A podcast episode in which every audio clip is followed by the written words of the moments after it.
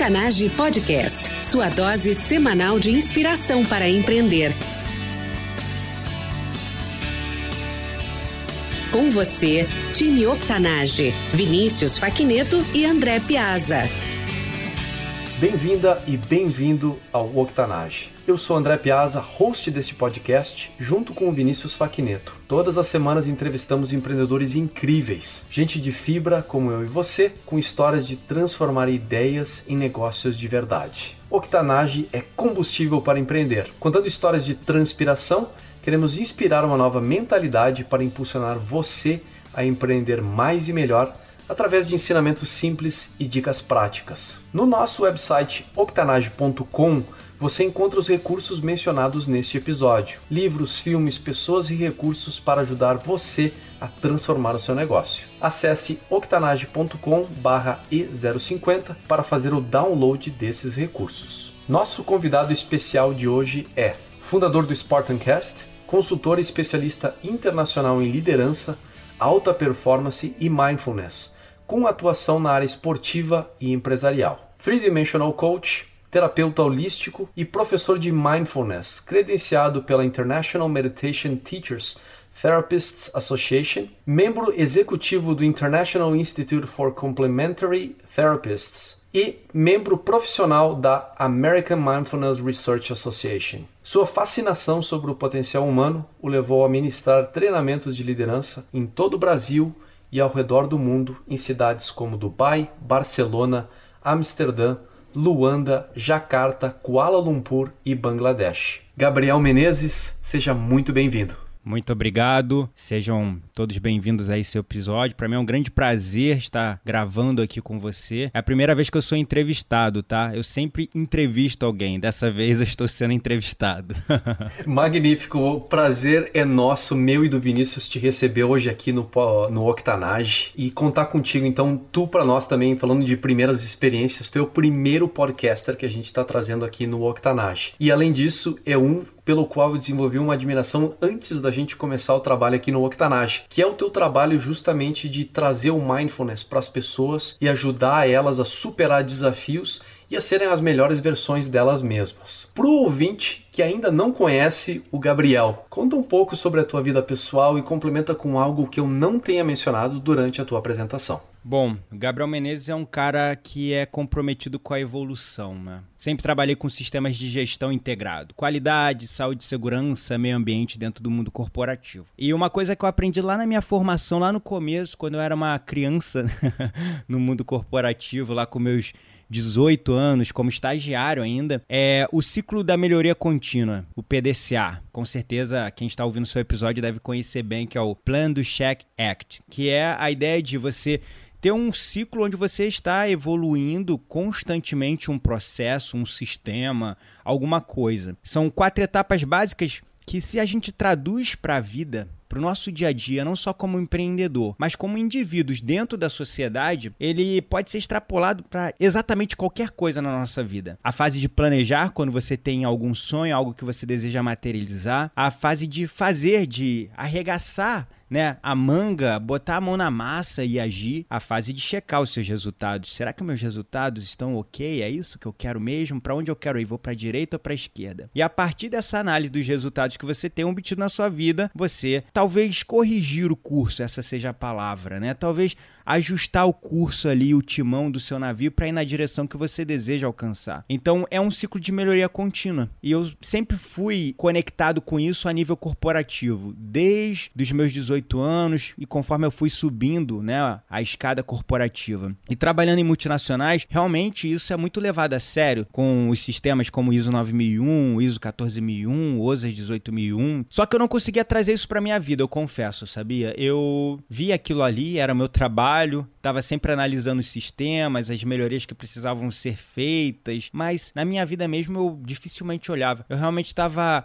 ali naquela corrida igual um cavalo com os olhos tapados, buscando a cenoura na frente, sabe? E correndo atrás da cenoura, que era o meu trabalho, que era o que garantia o meu sustento. Eu não conseguia olhar para os lados, eu não conseguia olhar para alternativas e eu não conseguia olhar para mim mesmo, que eu só olhava para frente. Então, foi um processo que veio com a dor para mim, eu confesso. Eu depois de 15 anos trabalhando no mundo corporativo, eu fui conseguindo com grande sucesso subir a escada, os degraus no mundo corporativo, sempre trabalhando em multinacionais, tendo experiências internacionais, viajando muito, então eu conquistei um status e uma posição que muitos colegas na minha profissão que se formaram junto comigo não tiveram.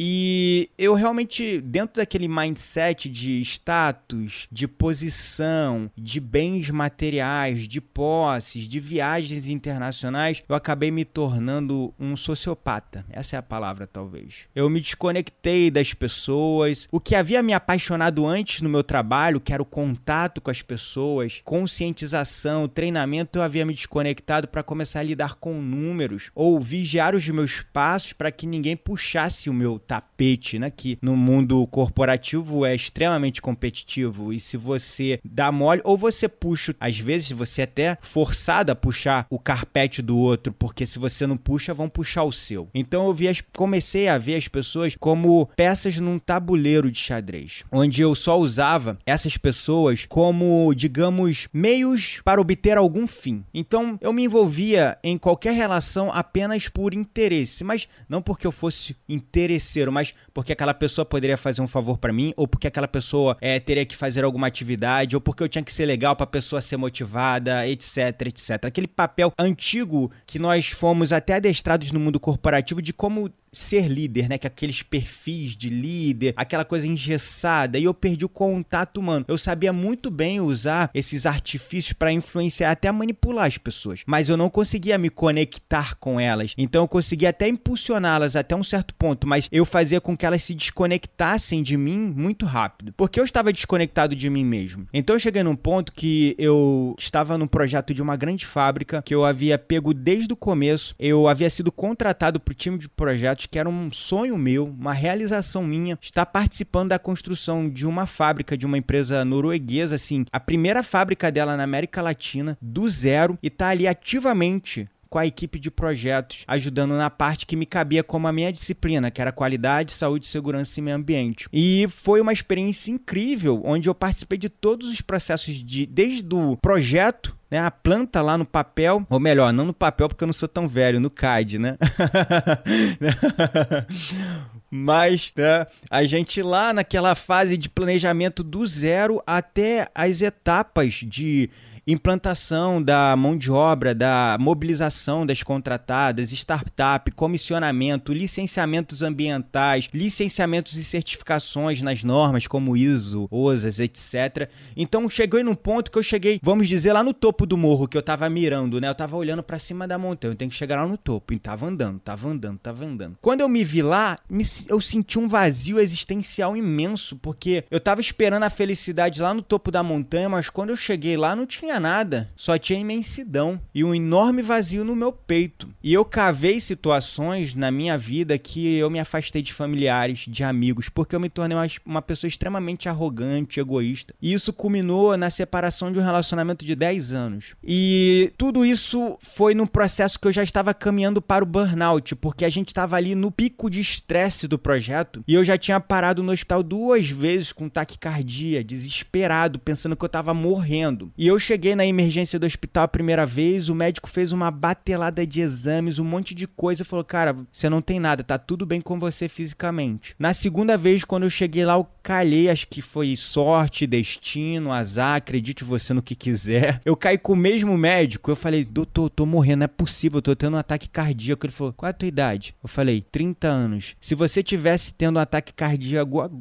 agora você não chegaria aqui, você já estaria morto. Aí ele me encaminhou para um psiquiatra, onde eu comecei a fazer acompanhamento alopático com remédios, tomando remédios tarja preta. E hoje eu não tenho vergonha de falar. Na época eu tinha vergonha, porque eu tinha uma posição de poder para manter dentro de uma empresa extremamente competitiva. Então eu não podia me mostrar vulnerável, porque eu acreditava que se mostrar vulnerável era sinal de fraqueza, algo que depois eu vim desconstruir. A gente talvez comente nesse episódio ou não, vamos deixar o fluxo guiar. Mas o que acontece é que eu me vi tomando remédio tarja preta, tentando controlar os efeitos do burnout que já estavam me afetando fisicamente. E além disso, mental e emocionalmente. Então realmente eu me vi no fundo do poço, todos os dias tendo que empurrar com a barriga, fazer um esforço homérico para levantar da cama e ir pro trabalho. Todos os dias tentando achar força e energia, olhando para a janela e vendo o dia ensolarado, morando de frente para a praia, mas eu só via cinza, só via cinza. Então foi esse meu processo de evolução que me levou até aqui, até o momento que eu comecei a gerar conteúdos através do Spartancast e trazer uma mensagem de resgate e de melhoria contínua para as pessoas, porque quando eu aprendi a focar em mim mesmo, a me melhorar todos os dias, aí sim, aquele 1% todo dia melhor que ontem me fez uma pessoa muito melhor e obtendo resultados que eu jamais sonhei, imaginaria, imaginaria que eu ia alcançar, porque naquele mindset antigo que eu tinha, eu queria me sentir melhor por dentro, eu queria atingir a realização. Então, para eu me sentir melhor por dentro, atingir a realização, eu tinha que controlar e mudar o meu ambiente externo e fazer com que ele trabalhasse para que eu me sentisse bem por dentro. E eu esqueci de olhar para dentro. Quando eu parei para olhar para dentro de mim mesmo e comecei a observar. Eu preciso ser a mudança que eu quero ver no meu mundo. Aí sim, a transformação de dentro para fora começou a fazer o meu mundo se transformar de uma maneira que eu confesso hoje, eu nunca fui tão feliz e eu sei que eu tô, digamos, só no começo de uma jornada que ainda vai me gerar muito mais felicidade. Essa história é magnífica e foi uma com, com que eu me conectei muito rapidamente quando eu conheci, tomei contato com o Spartancast. Essa história de experiência corporativa e todos os passos que tu foi mencionando, né? As responsabilidades aumentando, a forma como as pessoas se relacionam e, na verdade, as expectativas de uma certa, um certo grau de, de brutalidade nas relações, né? Na superfície tá tudo bem, tá todo mundo aí dizendo oi e, e trocando lemas de, de, de liderança, mas uh, no fundo, no fundo, tem rola um, um certo aí puxar o, o, o tapete dos outros e outros tipos de, de situações que, que geram um estresse muito grande. E gera um, uma, uma coisa que desencadeia, na verdade, no coletivo, como tu mencionou. É um fazendo coisas para se proteger, porque se tu não faz, tu leva daqui e, entendeu? Ou tá devolvendo de lá favoritismos que são justificados exatamente como tu falou. Ah, eu estou apenas me protegendo, eu estou apenas uh, servindo como líder da forma como é esperado que eu sirva como líder. Eu estou aqui, na verdade, tentando influenciar influenciar, entre aspas, quando na verdade está tentando manipular as pessoas. E acabei reconhecendo esses padrões e foi tão interessante que durante, ao, ao mesmo tempo que eu descobri em mim mesmo uma capacidade enorme de conectar com as pessoas e um desejo maior ainda de, de fazer essa conexão, eu comecei a perceber ao longo da minha carreira corporativa como aquela conexão era negada. Então é, é como se você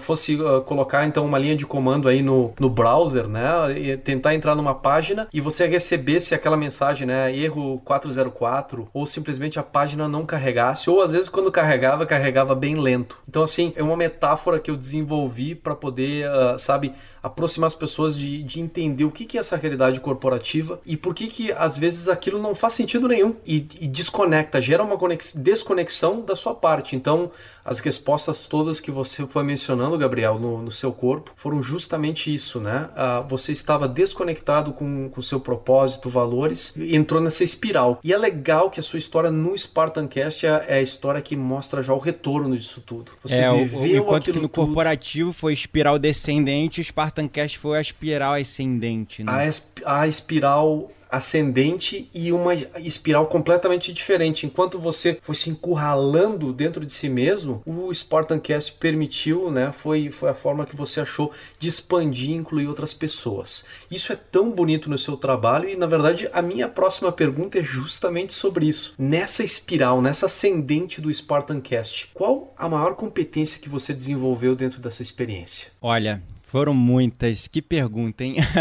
Foram muitas competências, mas se eu pudesse elencar uma hoje, citar, uma hoje, seria sabedoria que é algo que você só atinge através da experiência. Não, não tem outra forma. Sobre a sabedoria, né? É, resposta curta, mas tem tanta coisa para a gente explorar ali dentro. Gabriel, o que, que é que as pessoas não sabem sobre a sabedoria e deveriam saber? Existem algumas crenças muito comuns sobre a questão da sabedoria. A verdade é que a sabedoria ela foi substituída pelo pensamento lógico, racional e pragmático, aquela visão cartesiana da vida, né? Onde você isola elementos e você se super especializa em algo, simplesmente se desconectando de todo um contexto geral do holos, que é o todo, o contexto do todo. Hoje eu sei que a inteligência, ela é uma coisa da nossa mente, que é adquirida através de informação, de conhecimento. Mas a sabedoria é algo que está no nosso corpo, que tem a ver com as nossas emoções, que são o subproduto ou a receita pela qual nós interpretamos o mundo à nossa volta. E essas experiências ficam armazenadas dentro da gente na forma de emoções. E a sabedoria, ela tá ligada também a você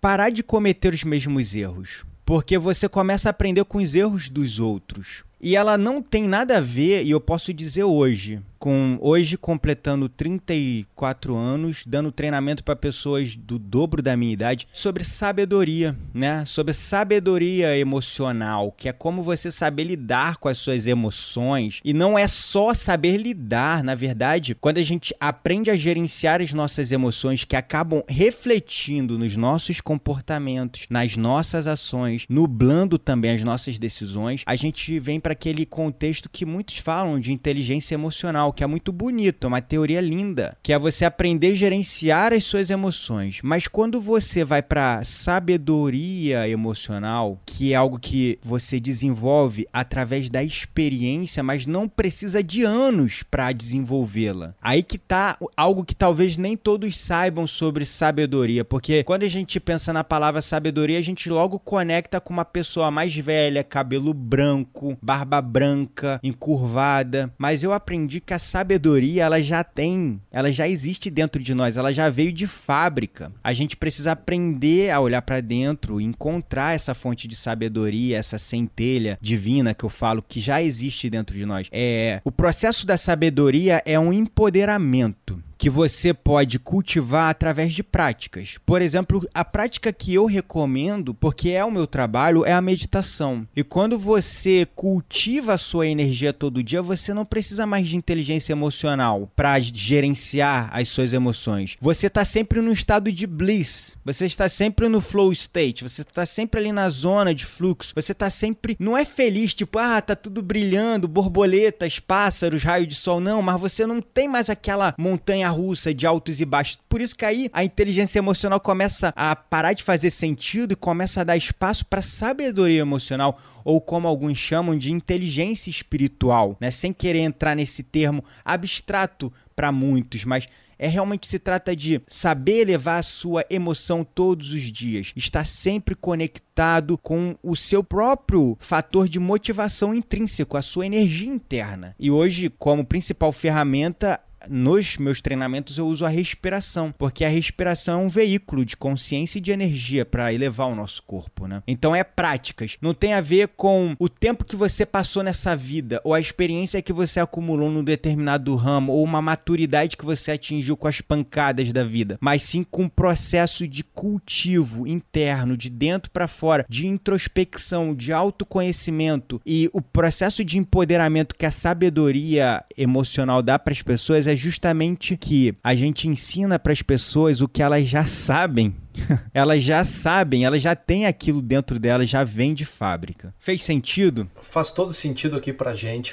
Quando eu e Vinícius começamos o Octanage, a gente montou o Octanage ao respeito de inspiração para as pessoas poderem empreender e tomar ação no seu projeto, no seu propósito, no transformar o seu negócio e tudo mais. E à medida que a gente foi entrevistando as pessoas, a gente acabou percebendo que a gente não estava entregando apenas inspiração, uma coisa até momentânea ou, digamos assim, uma centelha. A gente estava entregando algo muito mais poderoso, que era sabedoria porque quando a gente escuta esse tipo de história de transformação pessoal, especialmente nessa primeira parte do, do episódio, quando a gente fala de trajetória, o que, que as pessoas experimentaram, quais eram as suas aspirações, o que, que deu errado, como é que elas superaram isso, a gente foi percebendo que a gente estava, na verdade, entregando sabedoria para as pessoas empreenderem. E a gente fala isso até hoje, né? O Octanage é combustível para empreender, é inspiração e sabedoria para você levar nos seus projetos, nos seus negócios. Então tá 100% alinhado com, com a gente aqui, Gabriel. Inclusive, já vou te convidar agora, vamos gravar um episódio especial a respeito dessa sabedoria emocional que você está se referindo e a gente vai disponibilizar aqui no feed do Octanage. Ah, que legal. Eu super topo.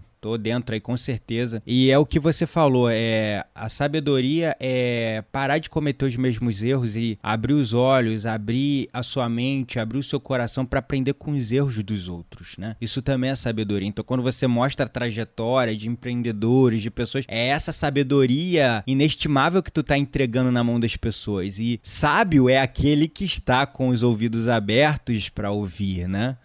é, é impressionante isso, é dois ouvidos e uma boca. Tá, tá aí uma proporção, talvez a proporção de ouro de fato seja essa, né? É, é, poder, é saber escutar o que, que as pessoas estão dizendo e estão querendo dizer, na verdade, e o que, que isso significou para elas. Então, assim, realmente uma experiência magnífica, tanto para mim como, quanto para o Vinícius, de ter gente que nem tu vindo aqui como nossos convidados e convidadas e a gente escutar essas histórias e aprender com eles. Então, assim, com uma frequência enorme, tanto eu como o Vinícius, a gente está escutando as pessoas falando e a gente fala fala: nossa, que experiência, que aprendizado. E assim tem sido uma alegria para nós trazer, ativar essas histórias, né, das pessoas e poder trazer para quem está nos escutando agora justamente essa dose de inspiração e essa dose incremental de sabedoria. Aprendeu uma coisa nova, de repente uma forma, ah, aprendeu com os nossos erros, que é o nosso próximo assunto, e vai saber inclusive modificar a trajetória delas numa outra direção. Vai saber quem sabe fazer melhor ou evitar um erro ou até descobrir nelas mesmas algo que elas possam melhorar. Então, para gente posso só para sem te interromper, já interrompendo, mas só para acrescentar um ponto crucial que as pessoas elas também não sabem sobre a sabedoria e que as pessoas tendem a subestimar é o estresse. Hoje, em todos os treinamentos que eu dou, sejam eles para aprofundamento espiritual, emocional, ou para empreendedores, ou para gerentes, diretores, treinamentos de liderança no mundo corporativo, eu percebi um padrão que aonde há o estresse, o ser humano e as suas potencialidades máximas, incluindo a sua sabedoria inata, não floresce. Então, aonde há o estresse, o ser humano com as suas potencialidades potencialidades imensas, sua sabedoria inata não floresce. E isso é explicado num livro muito legal, que adoro a analogia dele, que é a biologia da crença, do Dr. Bruce Lipton, onde ele, o estudo básico dele, resumindo para não ficar longo, ele pega uma célula, um microorganismo. E ele coloca em uma, um prato de Petri, né? Que é aquele, aquele é, pratinho que o pessoal usa em laboratórios. E aí, de um lado, ele coloca um nutriente que dá vida, que nutre a vida daquela célula. E aí a célula vai em direção daquele nutriente. Depois ele coloca algum agente nocivo, algum agente tóxico ou algum vírus, algo que possa matar e fazer mal àquela célula. O que, que a célula faz? Ela se distancia. Então, aquilo que nos faz bem, nós nos aproximamos. Aquilo que nos faz mal, nós nos afastamos. É a lógica básica do até do instinto de sobrevivência humano. Então, quando ele pegou e colocou um agente, vamos dizer, um agente estressor, né? Esse agente tóxico, um agente estressor e uma um organismo, uma célula benéfica, um nutriente para aquela célula, um do lado do outro, né? Botou um nutriente, um agente estressor um do lado do outro e botou a célula ali na frente deles. Sabe o que, que a célula fez? ela tinha duas opções: se afastar do perigo e se aproximar daquilo que fazia bem para ela. Ela ficou parada, porque do lado daquilo que fazia bem para ela tinha um agente estressor, algo que iria matar ela, que iria fazer mal a ela. E aí eu gosto de fazer analogia com o pote de ouro. Todo mundo tá buscando um pote de ouro, mas se me coloca um tigre no meio do caminho pro pote de ouro, você vai atrás desse pote de ouro? O que, é que você vai preservar primeiro, a sua vida ou o seu crescimento, o seu desenvolvimento? Então, o que acontece é que a sociedade ela foi programada, e isso eu falo sem medo. Nós estamos numa fábrica de pessoas infelizes para nos tornarmos consumistas. E as pessoas estão numa fábrica onde nós estamos sendo programados a sermos massa de manobra e um dos agentes de controle principal que nos impede de florescer e crescer é esse estilo de vida acelerado, corrido, né, de muito estresse, de muito cansaço. E biologicamente falando, isso foi provado a nível celular, mas nós somos uma cópia no macro dessa célula, né? Que nós no dia a dia nós estamos sempre no modo de luta ou fuga, 70% no modo de luta ou fuga. A gente está sempre ali é, influenciado pelos hormônios do estresse, o cortisol, a adrenalina. Então a gente está o tempo todo correndo ou fugindo de algo que nos causa um perigo, que nos causa um estresse. E enquanto a gente está correndo, fugindo, a gente não consegue crescer, a gente não consegue evoluir, igual aquela pequena célula. E explicando fisiologicamente, quando você está no modo de luta ou fuga, seus níveis de cortisol, adrenalina, norepinefrina estão altos, você está desligando órgãos fundamentais do seu corpo que são importantes para o seu crescimento, evolução e nutrição. Você está desligando o seu sistema metabólico, você está desligando o seu sistema imunológico, você está desligando o seu sistema digestivo, o seu sistema excretor, você está desligando sistemas fundamentais para a sua vida. Sabe por quê? Porque você precisa de energia e muito sangue nas extremidades para você correr daquele perigo ou reagir contra o perigo, reagir contra aquilo que te causa estresse. Então eu percebi que quando você tira um gerente, um diretor, um presidente,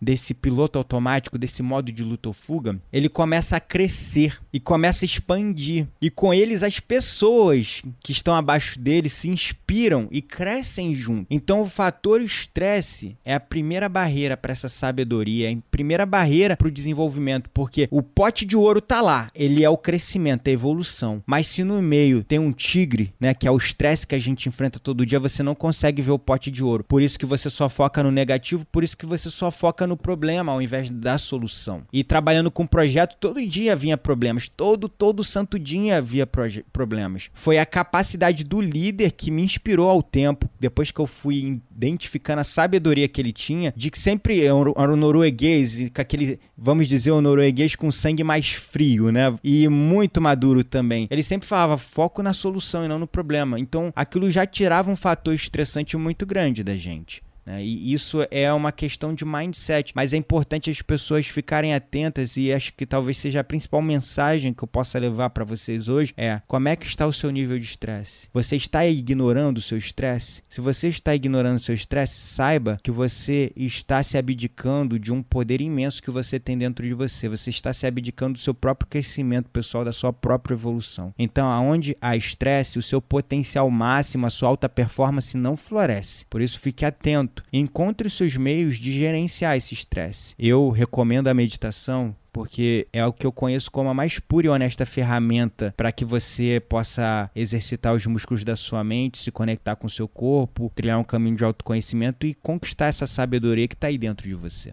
Uma revelação bem importante essa que tu trouxe para nós, Gabriel. Uh, o estresse como fator limitante da, do nosso crescimento, da, da, nossa, do nosso potencial, das nossas interações e da própria conexão. Falando sobre Ele o... que é aquele errozinho, tá? Que você falou, o erro da comunicação. Não, quando você falou é, que dentro da, do mundo corporativo, toda vez que você tenta estabelecer uma conexão, uma comunicação, ocorre uma mensagenzinha de erro. É, é justamente o estresse, porque o estresse é o fator determinante. A gente está sempre buscando metas, a gente está sempre buscando resultados, relatórios, reuniões, e na correria, na correria o estresse vai aumentando, a gente vai psicomatizando o estresse, e o que acontece é que as pessoas hoje, elas não estão mais no estresse que elas conseguem retornar para o estado de homeostase desequilíbrio fisiológico, elas estão no estresse crônico. Por isso que tem tanta gente com depressão, ansiedade, executivos se suicidando, é, pessoas pedindo demissão, alta taxa de rotatividade dentro das empresas. E os RHs estão vendo, mas quem toma decisão ainda não está vendo, né? Um absenteísmo altíssimo por doenças como, por exemplo, problemas gastrointestinais, é, cefaleias, dores de cabeça, enxaquecas, coisas que estão afastando as pessoas do ambiente de trabalho. E as pessoas estão ficando doentes física e mentalmente. E as empresas não estão enxergando isso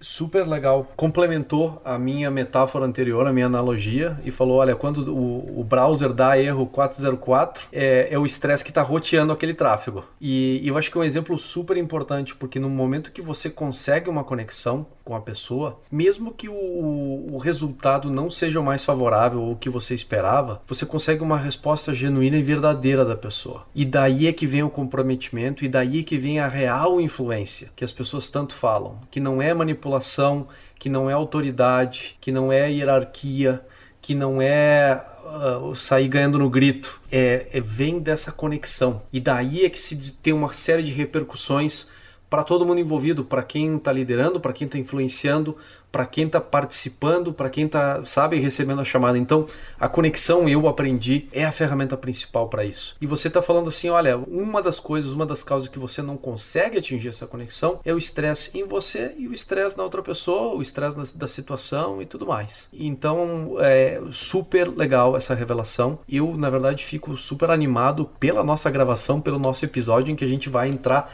mais a fundo mesmo nessa sabedoria e a gente poder entender o como, o porquê e conseguir entender, inclusive aplicar essas ferramentas que você falou. Meditação, né? A ferramenta que você acredita, que você é um praticante, que você tem ajudado pessoas a se livrarem do próprio estresse e adquirirem a sabedoria através da meditação. E até nesse, nessa situação, Gabriel, eu vou te convidar para refletir do outro lado da moeda agora. Então, a gente falou sobre, sobre dificuldades, sobre a espiral, de como tudo isso aconteceu e como o Spartancast, na verdade, virou uma, essa plataforma de ajudar as outras pessoas a se reconectarem. O ideal do Spartancast é mente inabalável e espírito inquebrável, em corpo indestrutível através do autoconhecimento promovido pelo desenvolvimento humano holístico. A essência da vida empreendedora é a transformação pela qual você passou. O que, que mudou do Gabriel que iniciou o Sportancast para o Gabriel de hoje? Ótima pergunta também. Você sabe fazer perguntas que me fazem refletir. Parabéns. o antigo Gabriel era o cara que estava no piloto automático, empurrando a vida com a barriga, tentando empurrar pedra morro acima para atingir resultados. Era um cara que via a vida como um moedor de carnes, como um campo de batalha. E eu era fascinado por programação neurolinguística, coaching, hackear a mente. Fiz todos os possíveis cursos sobre isso porque eu era fascinado com essa noção de que a minha cabeça é um cavaleiro e o meu corpo é um cavalo. Então, se eu conseguir controlar o cavaleiro, controlar a minha cabeça, para onde a cabeça vira, o corpo vai atrás. Então, eu tenho total controle do cavalo. Só que eu comecei a perceber, e o estresse foi um desses fatores. Ele era o gatilho, na verdade. De vez em quando, esse cavalo dava um pinote e derrubava o cavaleiro de cima da cela. Eu queria resultados, como todo mundo, alta performance. Então eu entrava lá no mundo corporativo e, como você colocou muito bem, eu maquiava a manipulação com a noção de influência, de influenciar pessoas. E eu ficava naquela busca, não, peraí, eu tenho que fazer raporte com o cara. Peraí, deixa eu modelar aqui o comportamento desse cara que eu admiro. Peraí, deixa eu olhar aqui para onde ele tá olhando para ver se ele tá mentindo, se ele tá falando a verdade. Deixa eu aqui é, utilizar pistas de acesso para conseguir falar na linguagem que ele absorve melhor. Deixa eu fazer isso. Eu ficava naquele controle mecânico automático e eu era aquele tipo de cara, aquele tipo de empreendedor que lia 52 livros, como todo CEO tem que ler por ano.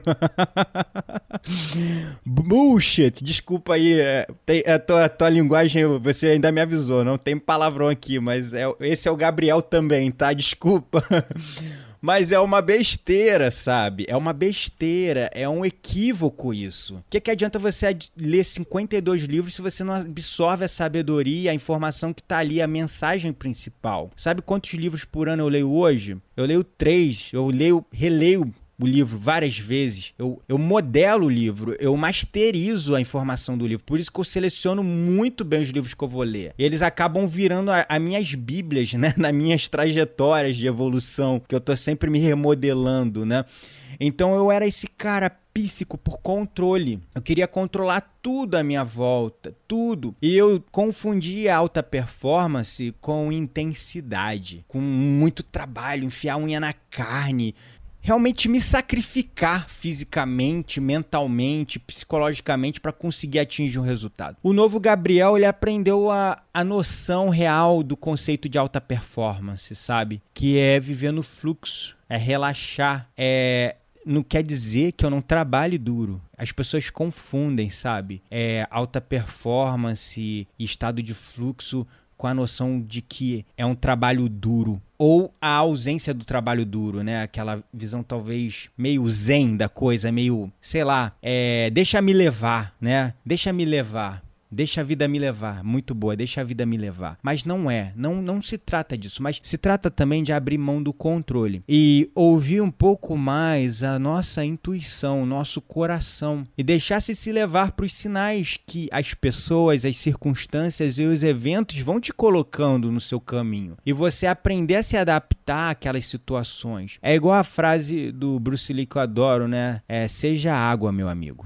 Porque a água pode caber no copo, ela pode é, quebrar pedra, ela pode circundar, ela pode se moldar. A água é flexível. E é isso que a gente tem que ser. É como se estivéssemos no mundo caótico, como se fosse o um furacão né? Aquela ventania em volta, destruindo tudo, levantando casas, destruindo lares, acabando com famílias, empresas ruindo, resultados sendo buscados o tempo todo e não atingidos, empresas tendo que se reescrever aquele caos em volta, mas você ali no meio, aonde há calmaria no olho do furacão. Então, quando eu aprendi a relaxar no momento presente, ou seja, viver o momento presente onde eu estou fazendo as ações, que eu preciso ter os resultados que eu busco lá no futuro, mas menos envolvido lá no drama do futuro, porque como é que um paradoxo que as empresas comuns, comumente é, praticam, né? É traçar metas e resultados baseados nos resultados dos anos anteriores e aí eles aumentam um percentualzinho ali para ser o percentual de crescimento. E eu estava trabalhando numa empresa que durante cinco anos ela não conseguia bater a meta, não conseguia bater meta de vendas porque ela estava prevendo o futuro dela baseado no passado, que é um paradoxo muito comum que as empresas acabam caindo, porque elas ficam presas nessa visão de que elas têm que definir metas baseado nos resultados que eles tiveram antes. E como é que você vai inovar? Porque o mundo está mudando muito rápido. Como é que você vai criar novos caminhos? Então eu traduzi esse conceito para o meu negócio também para minha vida como empreendedor. E hoje eu percebo, olha, isso aqui é o momento, é o timing desse produto é o timing desse lançamento, dessa campanha de marketing. E aí eu vou, coloco o meu esforço, sem esforço, porque eu amo o que eu faço, naquilo que aí que vem essa noção de trabalho duro, mas sem estar trabalhando duro, porque a gente ama o que faz, mas também a gente tem que ter cuidado com nós mesmos, com o nosso corpo, mente e espírito. E aí voltando naquela naquela máxima espartana, né? Corpo inabalável, mente inquebrável e espírito indestrutível, né? Essa visão é justamente você priorizar a tua saúde acima de tudo a sua saúde física, mental e emocional acima de tudo. Então, você tem que ter rituais no seu dia para que você possa dar sua corrida ou ir malhar.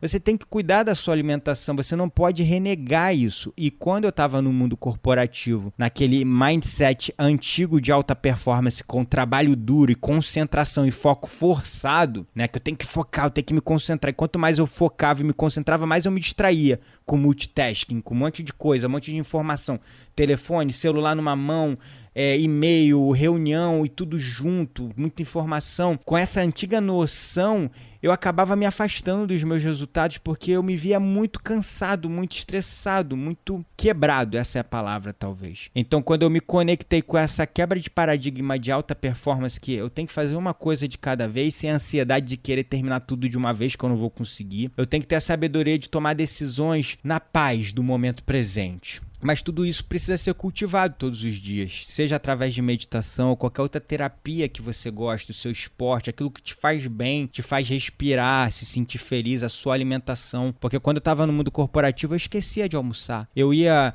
de manhã até a noite, 9, 10 horas da noite, sem comer. Esquecia de comer, esquecia de beber água. Acho que a única coisa que eu lembrava era tomar café, que fazia um puta mal pro meu estômago, junto com o estresse, com a gastrite, com tudo que eu senti. Eu vivia sentindo um constante estado de incêndio, de azia, de acidez no meu estômago, que não passava por nada. E aí como é que eu remediava? Tomando antiácido, que é outro veneno. E aí eu chegava em casa, eu enfiava a cara em coisas que acabavam com o meu estresse, estresse, ou seja, comidas gordurosas, coisas muito doces, muito sabor, muita, muito açúcar, muito sal. Então, acho que essa foi a mudança de paradigma, a mudança daquela visão de que a gente está no moedor de carne, de que a gente está no mundo de competição, de que a gente está sobrevivendo, de que alta performance é intensidade, para uma visão que alta performance nada mais é que equilíbrio equilíbrio entre todos os fatores da sua vida e a visão, a noção de que a gente precisa estar tá conectado com o propósito e nunca perder mão dos nossos valores e princípios, como as empresas acabam perdendo com o tempo, né? Correndo atrás da cenoura, esquecendo das pessoas e focando no resultado, porque é assim que eu tava, eu esqueci de mim mesmo. Como é que meu chefe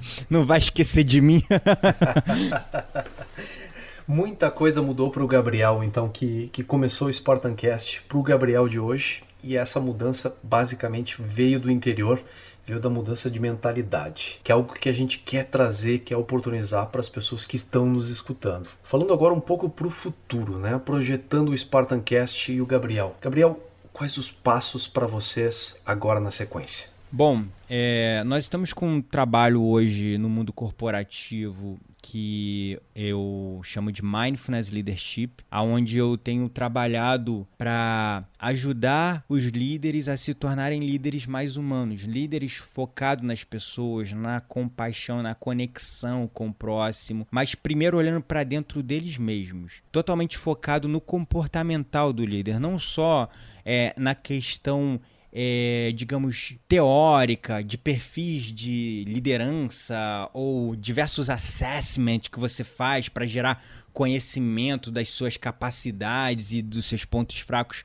Não, é uma abordagem totalmente voltada para a experiência, para a gente olhar no espelho o nosso próprio comportamento e reflexo que isso causa nas outras pessoas, porque as pessoas não conseguem enxergar. E esse é um projeto que tem sido muito legal e ele tem eclodido num trabalho que hoje é, eu estou trazendo para dentro das empresas também e obtendo grande resultado, que é programas de gerenciamento de estresse utilizando a respiração como um elemento né, da nossa fisiologia para reduzir aqueles efeitos do modo de luta ou fuga, da, do instinto de sobrevivência que nos coloca ali o tempo todo com os nossos hormônios do estresse no teto. Então, é uma proposta de autoconhecimento dentro do mundo corporativo que para alguns gera muito é, eu tenho observado uma resistência, uma barreira muito grande para entrar no mundo corporativo. Porque um dos maiores medos dos gerentes, dos líderes, das pessoas que são responsáveis por liderança dentro da empresa, é, por decisões dentro da empresa, é que se as pessoas começarem a olhar para dentro delas, desenvolverem o autoconhecimento, elas vão perder o controle sobre as outras pessoas. E elas vão perder a energia daquelas pessoas em direção ao resultado que a empresa busca. Porque porque uma pessoa conectada consigo mesma, ela pode perceber que ela não está mais conectada com os valores da,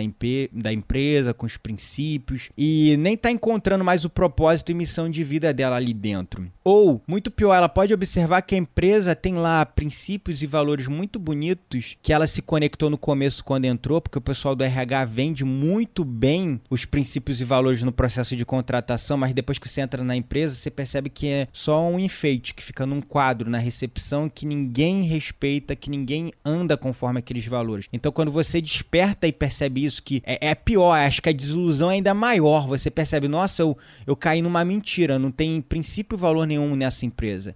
E isso acontece em multinacionais de grande porte. Uma coisa que eu tinha uma visão romantizada aqui em multinacionais, isso não tinha. Eu sempre trabalhei em multinacionais e, pelo contrário, elas perdem mão muito rápido dos seus princípios e valores. Então, hoje é, é justamente é fazendo o líder pensar né, naquela frase: aquele que não é capaz de liderar a si mesmo jamais será capaz de liderar os outros. Então, olha para os seus próprios comportamentos, olha para as suas próprias atitudes, para as decisões que você tem tomado na sua vida. O quanto isso está te afastando das pessoas, o quanto isso está te afastando de você mesmo e te aproximando só de uma visão orientada para resultado.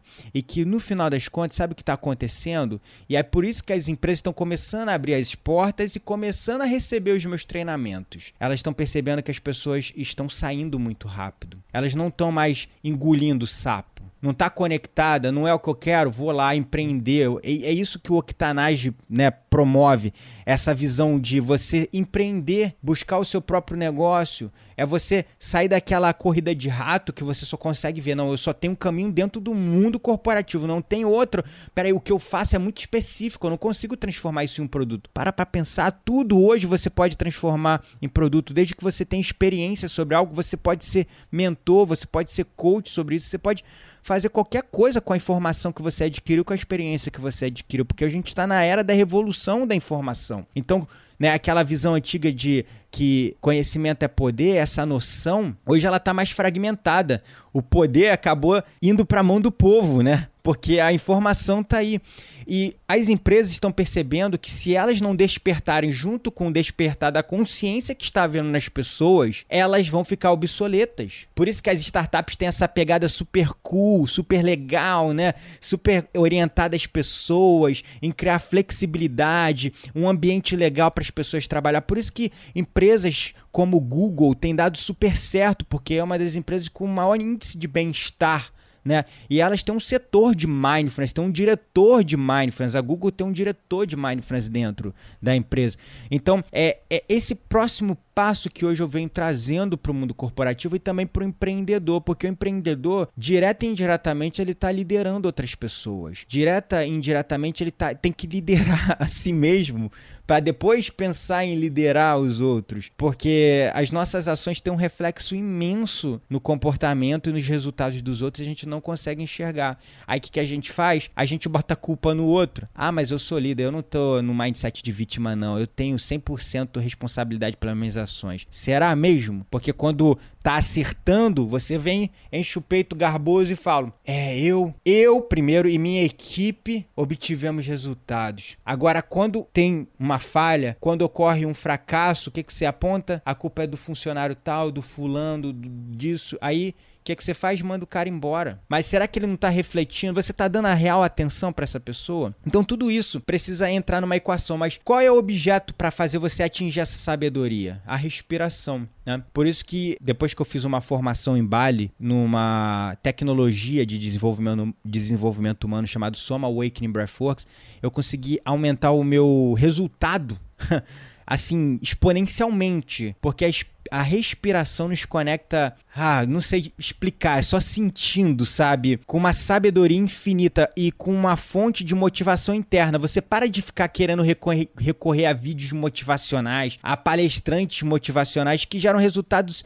ali a curto prazo. Você até fica energizado, pô, legal, pô, vou meter a bronca, mas de repente né? Você tá sem energia e não sabe por quê. Porque você tem que cultivar a sua energia, porque emoção é energia em movimento. Como é que tá a sua emoção hoje? Ela tá alta, tá vibrando alto ou tá vibrando baixo? Se tá vibrando baixa, como é que faz para fazer ela subir? Respiração. Então a gente traz técnicas de respiração que fazem com que a pessoa, naquele aí é autoconhecimento, naquele momento que ela tá estressada, ela tem uma técnica para diminuir o estresse. Naquele momento que ela tá desenergizada, ela tem uma técnica para elevar a energia. Naquele momento que ela precisa de inspiração, de criatividade, criatividade ela tem uma respiração para fazer aquele estado de ser. Porque eu aprendi que o sucesso ele não tem mais nada a ver com as suas ações somente e com seus resultados. O sucesso tem muito mais a ver com o seu estado de espírito, com o seu estado de ser, com o seu estado emocional. Então como é que tá a sua emoção hoje, a sua energia em movimento? Porque se você parar para pensar quando você tá triste, desanimado, sem força, tá vendo o mundo meio cinza, meio mais ou menos, como é que é teu dia de trabalho? Como é que é a tua produtividade? Ela é boa? Se você falar que é, você tá mentindo. Ou você tá sob o controle de um chefe que tá te controlando na chibata. E aí você tá ficando doente, você não tá prestando atenção que aquela azia, aquela queimação no estômago, aquela dor na cabeça, aquela dor no pescoço, aquela tensão no ombro, aquela dorzinha atrás do pescoço que nunca passa que você fica movimentando. É a doença se materializando no seu corpo, mas você não presta atenção nisso. E quando a gente começa a prestar atenção nisso, a gente começa a se livrar dessas correntes. Quando a gente está animado, feliz, com sangue nos olhos, como é que é o dia? Além de leve, gostoso, super produtivo, com ótimos resultados. Então, será que realmente o sucesso tem somente a ver com as nossas ações ou, ou, é um passinho anterior, que é a energia, né, o combustível, né, como o Octanage fala, o combustível que gera a ação, porque o combustível que gera a ação são as nossas emoções, a nossa energia em movimento. Então, se a sua emoção tá baixa, você tem que elevar elevar para alegria, mas sem esse, essa visão é, hipster, new age da coisa, não. É uma visão pragmática e real. Quando você. É psicologia positiva. Quando você está feliz, conectado com o propósito, com seus valores, você é produtivo, simples assim. E quando você traz isso para dentro das empresas, o efeito que as empresas esperavam de que as pessoas começariam a pedir demissão, começariam a sair da empresa, acontece o contrário. Elas começam a focar mais nas pessoas, as pessoas se sentem mais motivadas e geram mais resultados. E a empresa começa a se reconectar com aqueles propósitos e valores que ela tinha perdido no meio do caminho, porque ela pensava no profit, só no lucro, né? só no, no, no resultado. Então, a proposta através do, do Soma Awakening, do Mindfulness Leadership é isso. Esses são os caminhos que eu estou seguindo hoje no meu negócio, de onde eu tenho obtido mais resultados, mais crescimento e, consequentemente, mais autoridade. É despertando o líder mais humano que existe dentro das pessoas e ensinando para elas que a vida não é uma competição, que não é uma selva de pedra, que a gente não está sobrevivendo, a gente tem que viver. E para viver, a gente tem que estar tá conectado com nós mesmos, com as pessoas que nós amamos, com os nossos colegas de trabalho com os nossos líderes e eles conosco, numa troca, porque são as nossas relações humanas que definem a experiência humana, né? Nós somos seres relacionais, não somos só seres humanos, somos seres relacionais. E se a gente se fecha num casulo com medo de se mostrar vulnerável, que nem eu fiz lá no passado, na tentativa de me proteger, eu me coloquei dentro de um casulo para não mostrar minhas emoções. E eu percebi que eu me afastei das pessoas, porque as pessoas se conectam na vulnerabilidade. E para ser vulnerável tem que ter coragem tem que ser corajoso, tem que ter a ousadia de ser vulnerável. E são poucos que têm essa habilidade, mas quando eu ensino isso para os líderes, nossa, é incrível ver a transformação acontecendo e cascateando na empresa, porque eles se permitem permitem conectar-se com as pessoas, uma vez que eles dissolvem as barreiras que impediam essa conexão. E uma vez que eles permitem essa luz brilhar dentro deles, inconscientemente eles dão permissão para as outras pessoas brilhar também. E ocorre um processo de inspiração, e isso é, é gratificante, é maravilhoso. É realmente fantástico isso, escutar de ti que a vulnerabilidade, na verdade, é a base da, de uma liderança muito mais autêntica e baseada na conexão. E aproveitando essa menção que tu fez, que nós somos seres relacionais, a gente está aqui para se relacionar e fazendo a transição para o jogo rápido, eu queria fazer um comentário que essa trajetória que tu falou, a espiral de entrada, né, de, de problemas e tudo mais, e, e disso aí desenvolver em, em uma série de, de, consequências somáticas e doenças e, e, condições e a trajetória de volta, né? Essa experiência que a gente acabou de escutar de encontrar obstáculos enquanto se persegue um sonho, uma visão, um propósito é a trajetória de muitas pessoas nos negócios. Eu acredito que o obstáculo que se apresenta na nossa caminhada é o caminho que a gente precisa perseguir e superar. E eu me dou conta de que muita gente precisa de ajuda para superar, solucionar os seus desafios. Por isso, eu e o Vinícius estamos oferecendo uma mentoria exclusiva aqui para o nosso público do Octanage. Trabalhar diretamente comigo, André Piazza, e com o Vinícius Faquineto em identificar e entender essas dificuldades, quebrar o desafio em partes, aplicar aquele PDCA que você mencionou e trabalhar em soluções concretas para aquilo que você está evitando, adiando ou que lhe deixa inquieta porque não sabe como resolver. Acesse octanage.com/mentoria e submeta a sua aplicação. Essa é a sua oportunidade de trabalhar com mentores experientes, com uma abordagem estruturada e até intuitiva para transformar o seu projeto ou negócio agora em 2019. Jogo rápido. No jogo rápido, coletamos dicas e recursos no formato de perguntas e respostas rápidas. Gabriel, qual o hábito pessoal e diário que mais contribui para o teu sucesso? Meditação, meditação, meditação. Tá dada a resposta. Caso tenha alguma dúvida, volto e reescuto essa parte. Três vezes. o que você, como empreendedor, não pode viver sem? Sem olhar para dentro de mim mesmo. Quem é a pessoa que você utilizou, utiliza como modelo ou inspiração para o seu dia a dia? Eu tive muitos mentores, nunca vou negar o imenso impacto que eles causaram na minha vida. Mas uma vez que você se conecta com a sua sabedoria interior, você percebe que você é o seu maior mestre, o seu maior mentor e o seu maior objeto de inspiração a inspiração de dentro para fora. Eventualmente eu tive vários mentores que me ajudaram a chegar nesse nível. Então nós, como mentores, como você posicionou a sua mentoria fascinante, nós estamos como facilitadores para fazer as pessoas enxergarem as potencialidades que elas já têm. Mas uma vez que elas enxergam, é maravilhoso ver se desabrochar. Então, de verdade, eu posso dizer que o meu maior mentor hoje sou eu mesmo cultivando, mostrando realmente como transformação vem de dentro e como você tem encontrado, na verdade, ferramentas, uh, transformação, enfoques e mudança dentro de si mesmo, né? É bem interessante o, colocar isso como um contraponto, porque a minha próxima pergunta ela é focada justamente em elementos externos, tá? Que estão por fora. E, e na verdade isso, esse contraste é legal para a gente poder inclusive falar isso, que às vezes a gente procura soluções, ferramentas por fora e às vezes essas respostas estão dentro da gente. Elas precisam ser encontradas antes aqui para depois a ferramenta, o mundo exterior, as realidades, na verdade seguirem como consequência na, no curso da ação, né, e, e para atingir o objetivo. Então transicionando para a pergunta, né? Uma dica de uma ferramenta ou recurso para empreendedores. E por quê? Bom, eu super recomendo porque ela é uma ferramenta externa exterior, é um aplicativo, mas que vai te permitir se reconectar com o seu interior, com você mesmo. Que é um aplicativo chamado Insight Timer. É uma comunidade imensa de meditadores no mundo. É uma comunidade global de meditadores. É um dos aplicativos onde as pessoas passam mais tempo hoje, aplicativos de meditação, quando você compara com gr grandes aplicativos como Headspace, né, do Andy Pucambi, que, que teve um grande resultado, né, mas uh, o Insight Timer é um aplicativo que permite que professores tragam suas meditações ali para dentro do aplicativo e que as pessoas se relacionem com esses professores para aprender a meditar de forma totalmente gratuita. Aí é claro que se você quiser ter alguns features, algumas coisinhas a mais do aplicativo, você paga uma taxa mensal, mas é irrisória e você encontra esse aplicativo Insight Timer tanto é no Google Play como na Apple Store, no seu aplicativo, no seu celular. E você pode procurar lá o meu perfil também como professor Gabriel Menezes, ou seja, uma ferramenta externa para provocar uma transformação interna. Fantástico. Dica de um livro para o nosso público empreendedor e por quê?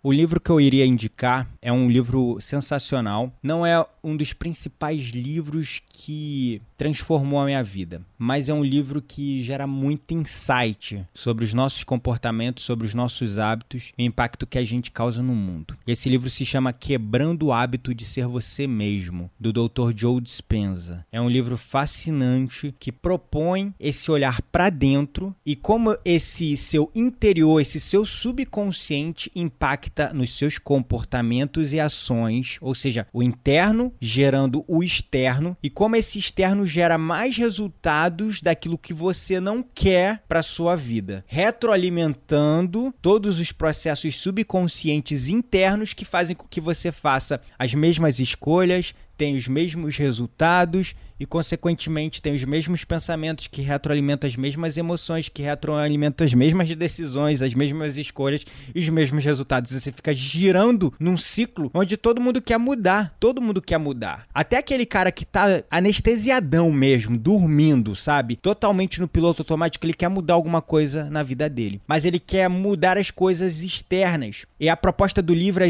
exatamente essa. Se você quer mudar algo no externo, interno, você primeiro precisa quebrar o hábito de ser você mesmo, para você parar de repetir os mesmos ciclos, porque você está prevendo, você está profetizando o seu futuro. Essa é a palavra, talvez, baseado no seu passado. Porque se você está no piloto automático, você é uma pessoa que ainda não despertou, não permitiu que a sua consciência é, possa expandir através da meditação. Você quer ter uma visão de como vai ser o seu futuro? Então olhe para o seu passado. Se você olhar para o seu passado, você vai olhar para o teu futuro e o teu futuro, claro, com suas nuances, pessoas diferentes, mas vai ter mais dos mesmos resultados. Então você não consegue sair desse ciclo vicioso correndo atrás do próprio rabo. E o livro ele tem como base de ferramenta para essa transformação, para você quebrar o hábito de ser você mesmo, mas usando conhecimentos da neurociência, epigenética, coisas profundas da ciência mesmo, através da meditação mindfulness. Ou seja, puxando novamente essa conscientização sobre a importância da meditação para o empreendedor. Uma pergunta que te tenha deixado inquieto nos últimos tempos ir para a direita ou para a esquerda. Ou seja, as decisões que nós temos que tomar quando empreendedores. Hoje eu tenho muitos produtos. Então, qual produto certo focar?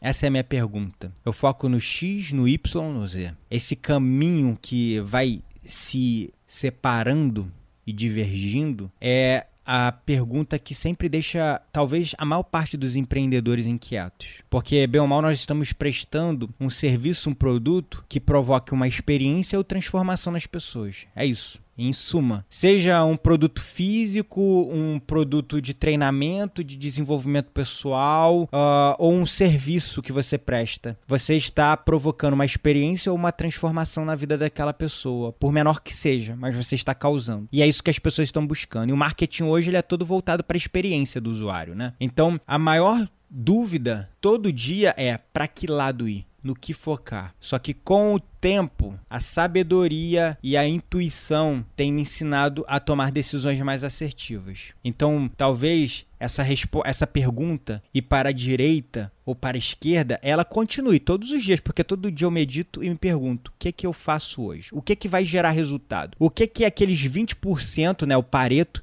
que vai gerar 80% dos meus resultados. E eu recebo demandas o tempo todo de clientes, de pessoas, da minha equipe, de mim mesmo, com os meus insights, as minhas inspirações. Então, seguir a intuição ela é fundamental para que você possa responder essa pergunta: vou para a direita ou para a esquerda? Time Octanage, nós somos a média das pessoas com quem mais convivemos. E hoje vocês estiveram aqui comigo e com esse incrível comunicador, coach, formador de líder, o Gabriel Menezes. Acesse octanage.com/e050 junto com a transcrição do episódio. Deixo lá todos os recursos mencionados nessa entrevista: links, ferramentas, livros e muito mais. Para conectar com o Gabriel, acesse octanage.com/comunidade e crie o seu usuário. Você poderá interagir diretamente com ele e com toda a nossa comunidade de pessoas que vivem no seu dia a dia a extraordinária mentalidade empreendedora que hoje aprendemos aqui com o Gabriel. Octanage está aí com episódios novos toda a semana. Não quer perder a nossa próxima entrevista? Segue a gente nas redes sociais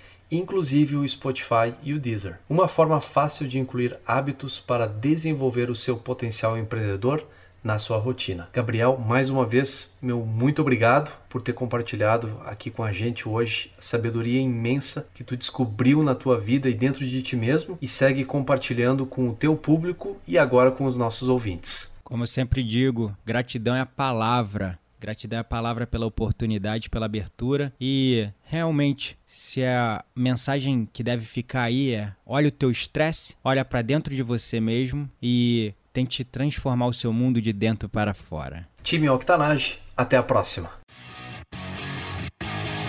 Octanage Podcast, sua dose semanal de inspiração para empreender.